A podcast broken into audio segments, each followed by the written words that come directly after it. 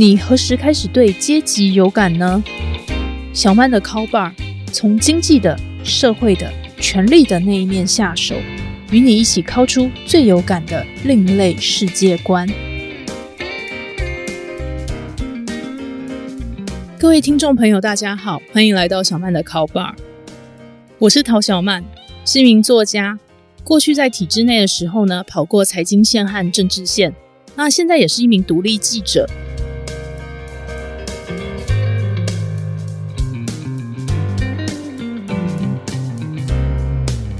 本集节目呢是小曼的 Call Bar 第三集，在这一集的节目里面啊，我们要来聊聊八卦。讲到八卦啊，大家会直觉联想到什么呢？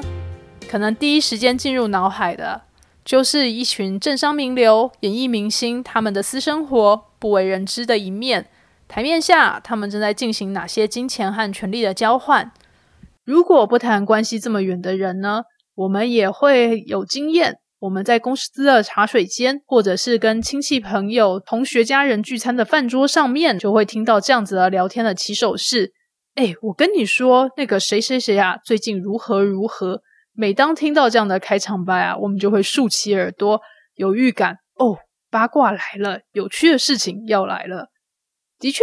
也是有很多人对八卦表示非常的不屑，觉得说一群人聚在一起东家长西家短，很没有产值，把这些政商名流、演艺明星说的像自己很熟的邻居那样，真的是太无聊了。于是啊，就低头开始划手机，为自己追踪的这些社群平台上的内容按赞、留言、分享。啊，殊不知啊，现在的社群平台也把这些按赞、留言、分享的这个大数据再次的进行了运算。然后把相关内容的八卦再次推荐回来给你。所以在这个时代啊，虽然我们已经有预感，很多八卦的文化资本和它的市场价值是不成比例的。媒体当然也很早就知道如何用流量和销量来变现，八卦可以卖钱，这一点毋庸置疑。那至于要怎么样适当运用的八卦，就可以让人际关系更顺遂，甚至成为打开人心的金钥匙呢？在这一个节目里面，我们也将探讨在各个社会阶层里面，顶层的人和底层的人，他们分别喜欢怎么样的八卦呢？我过去在媒体体制内工作了很多年，还记得有一次啊，我去租房子看屋时，房东就要求我出示工作证明，来证明我是一个善良的公民，不会在他的房屋里面搞破坏。那我就给他看了我的记者证。想不到啊，房东就立刻这个拉下脸来说：“我这里啊，环境单纯，只租给公教人员。台湾的社会这么乱，都是你们这些记者的八卦害的啊！”言下之意啊，他真的是深信啊，八卦耽误了台湾的前途。搭配上这样的房东啊，真的就是无法不行，没得商量。那我也懒得跟他解释说，当年啊，我所在的媒体的刊物属性啊，和他想象的不同，我们的工作方式啊。也跟他想象的不同，那究竟这个媒体是如何生产各式各样的八卦呢？那这时候，就要回头说说这个周刊的工作到底是怎么运行的。在媒体周刊工作啊，记者一周的行事历大概是长这样：在上一本周刊送印的隔天，就是记者们的题目会议，会议上大家就对自己的总编辑或者是采访主任。提出这个星期你要写什么样的稿子，以及接下来三个星期你正在追踪哪些题目。在开会的同时啊，也会听到同事们彼此正在进行哪些访谈。所以在这个会议结束之后呢，大概会有两到三个工作天，你可以去联络受访者，搜集各式各样的内容来写成报道。接下来的一到两天，就是努力的写稿的日子。然后啊，在这个时候，如果你还有空的话，的确是可以再去联络受访者进行补访。不过啊，在进行这一些事务的同时啊，你也要眼观四面，耳听八方，听到怎样的八卦，最好都记在心里。因为啊，一周的时间真的过得很快。当你截稿之后啊，就会发现自己的脑袋真的是一团浆糊。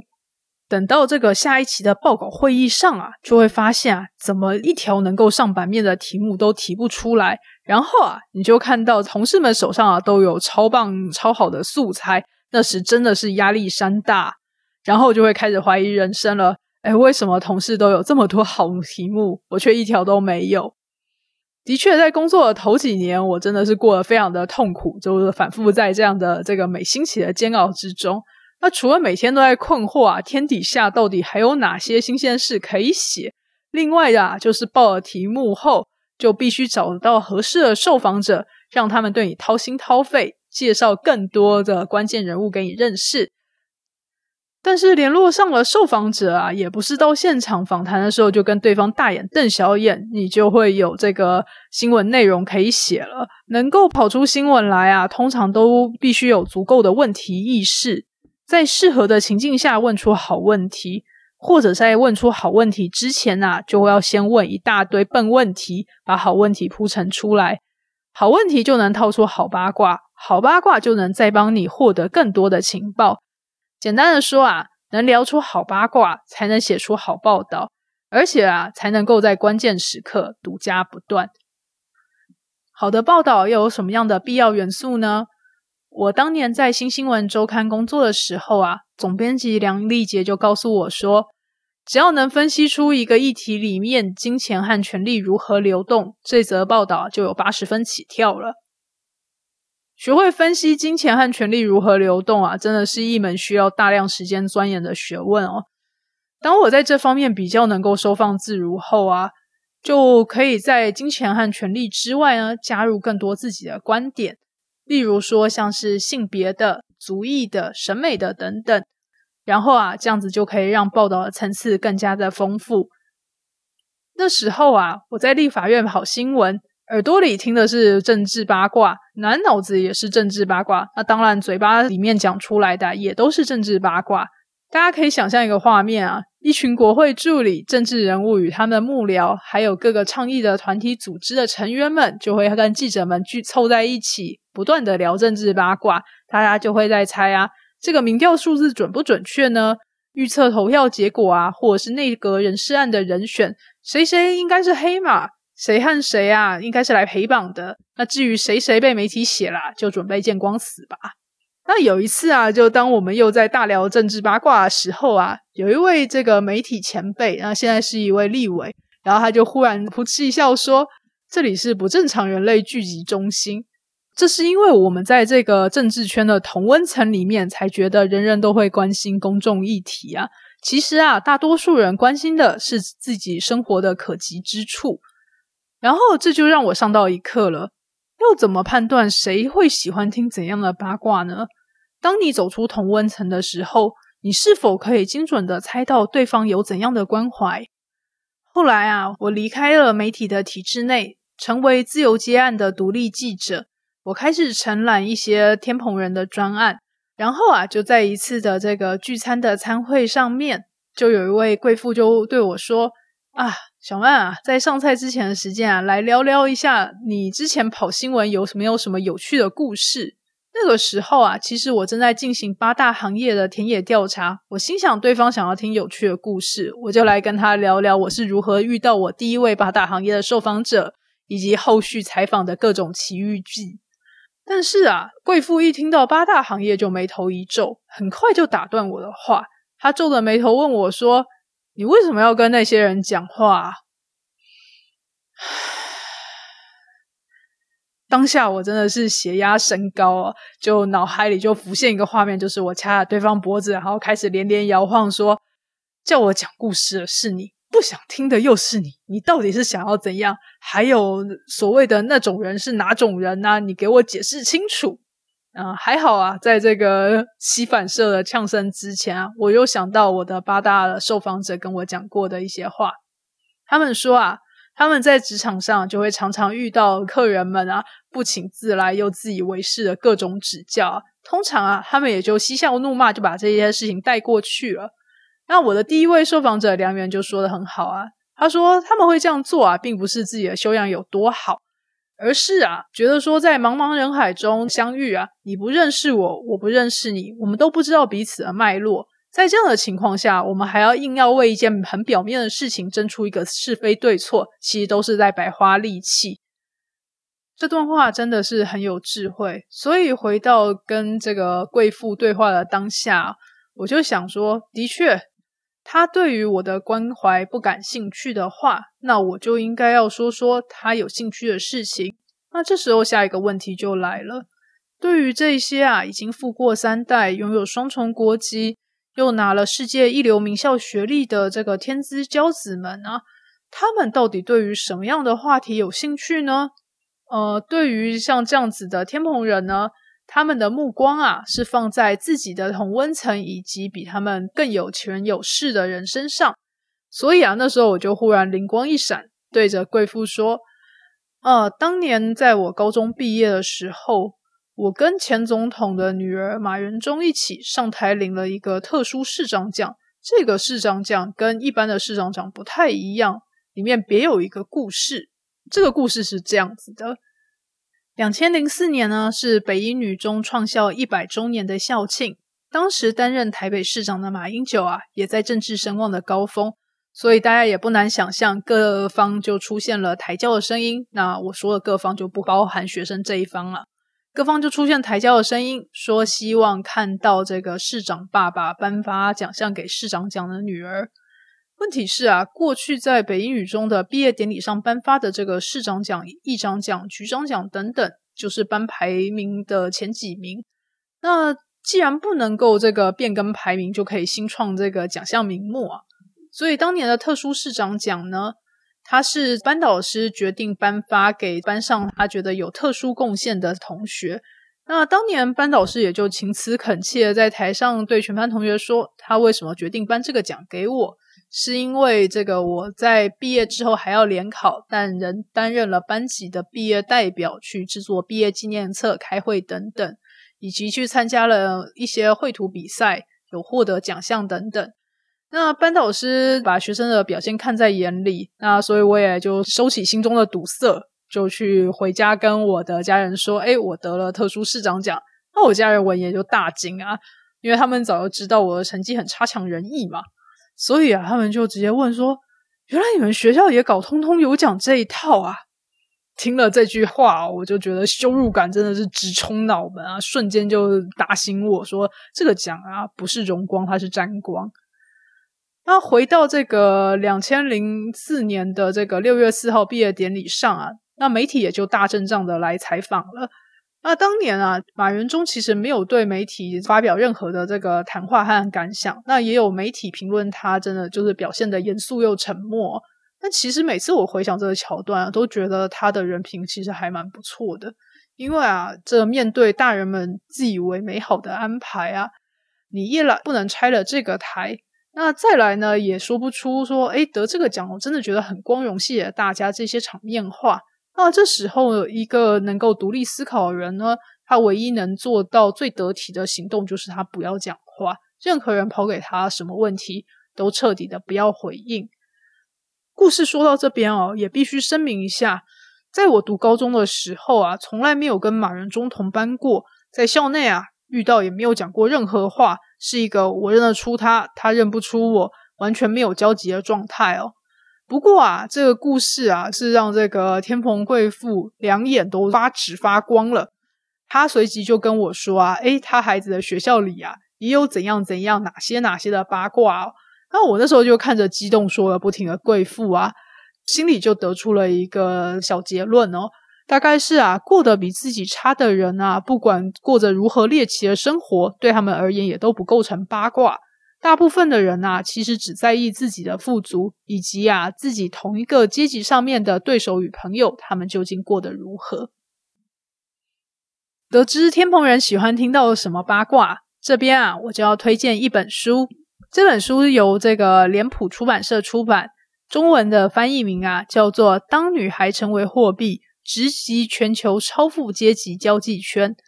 这本书的作者是前模特儿、波士顿大学社会学系教授艾希利·米尔斯。他以派对女孩的身份啊，参与并直击全球这些有钱又有闲的阶级，他们如何铺张炫富的这一些派对活动。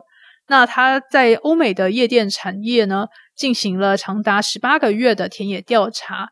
在这本书啊，他就写到：如果你青春貌美，又拥有一具中了基因乐透的身体。也就是所谓的又高又瘦，不要有太多曲线的衣架子。那全世界啊最繁华城市，例如美国纽约、佛罗里达、法国坎城等等地方的夜生活呢，就会对你张开双臂。顶级餐厅甚至是环球旅游都将会免费的招待你。这些棒到不真实的事情呢，究竟有什么样的代价呢？这群啊年轻貌美的模特儿，其实他们都低估了自己的美貌以及带来的狂欢气氛，究竟为夜店产业啊贡献多少的产值。当这一群漂亮的模特儿出现时，VIP 的客户们啊就会乐于多开几瓶昂贵的酒，或者是做出更多奢侈的消费。那这群模特儿就变成支援起百亿美金产值规模的夜店的重要元素了。那既然夜店的获利还有产值这么的惊人，那所以就会出现专职要带模特儿进场的公关。那公关呢，他们一方面在日常生活中帮忙模特儿还有跑趴女孩们，为他们跑腿，为他们啊做各式各样的事情。所以啊，公关就可以从客户点的酒水。以及这一群模特儿，他们入场的人头数来向夜店抽成，然后啊，这群公关会帮这个客户们举办派对，来炒热气氛。他们的梦想啊，就是变成跟客户一样的有钱人。听起来啊，夜店好像跟酒店很像，但是有关键差异的不同。在酒店啊，酒店公关坐台的时数啊，是要很明确的换成钱，是有明确的对价关系的。但是啊，到了夜店。模特儿来这边跑趴，他们通常没有收入，理由是这样：在这些顶级的夜生活，这些享受啊，就形同是一种报酬。另一方面啊，也是夜店的经营者认为啊，一旦他花钱让所谓的固定班底来进驻夜店，就会让夜店的气氛变得不同，不是那么自然的嗨。所以呀，他会用这样子的方式去聘请公关，让公关付出这个友谊和劳力。来把他们的朋友们啊，这边的朋友们要打一个括弧，把他们这个带来夜店里面。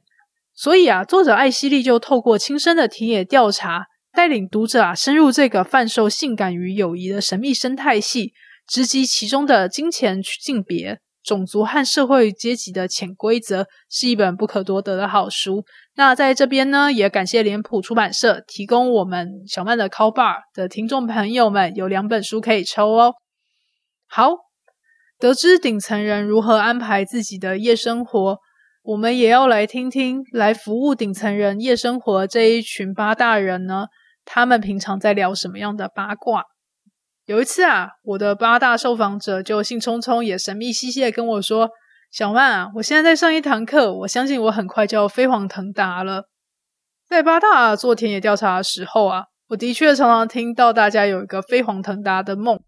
所以我当然也就顺着势头问他说：“哎，这样说起来，你是在上什么课？为什么会飞黄腾达呢？”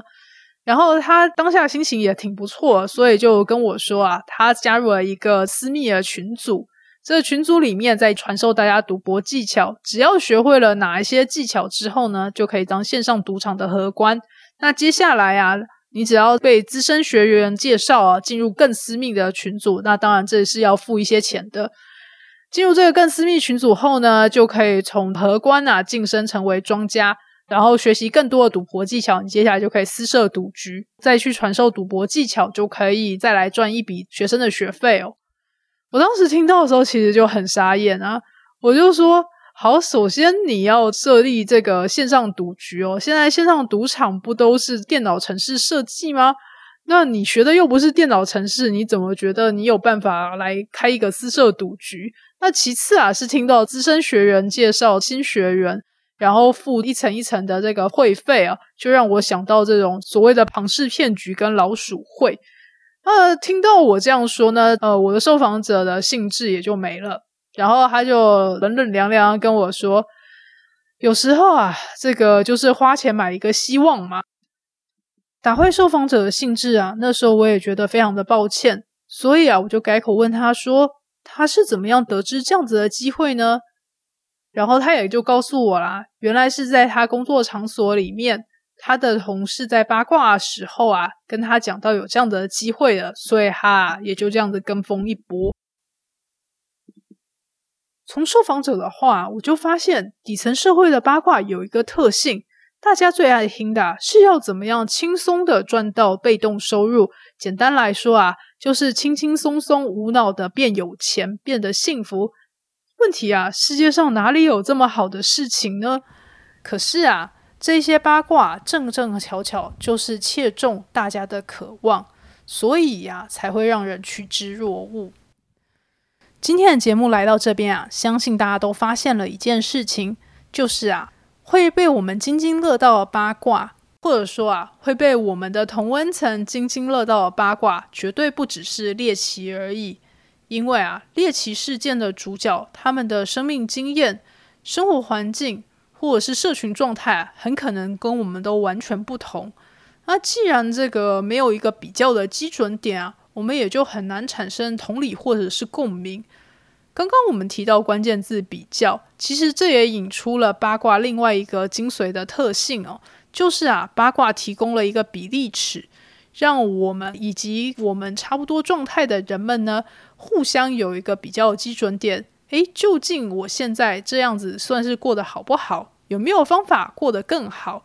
以及那些我们羡慕嫉妒的人呢，是不是也跟我们一样有七情六欲，有各式各样的烦恼？因此啊，换一个方向来思考八卦，掌握八卦这个特质啊。可能就会让我们在茫茫人海中遇到另外一个人啊，就更懂得开启话题，让关系变得更加的滑顺。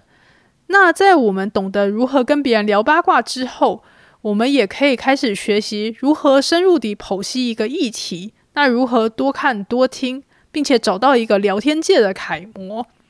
的确，我们不见得什么事情都可以聊，讲的这个一嘴好故事啊。但起码我们要当一个不无聊的人。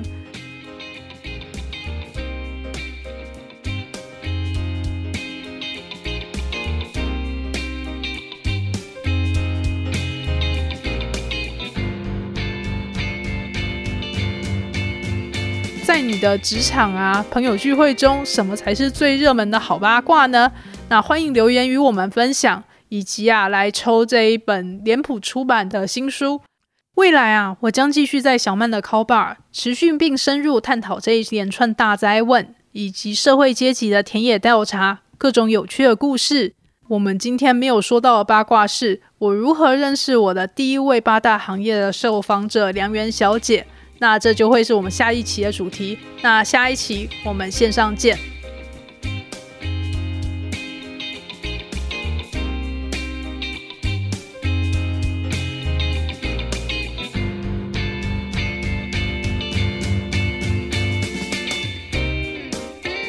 本期节目由主持人陶小曼、方格子平台共同制作。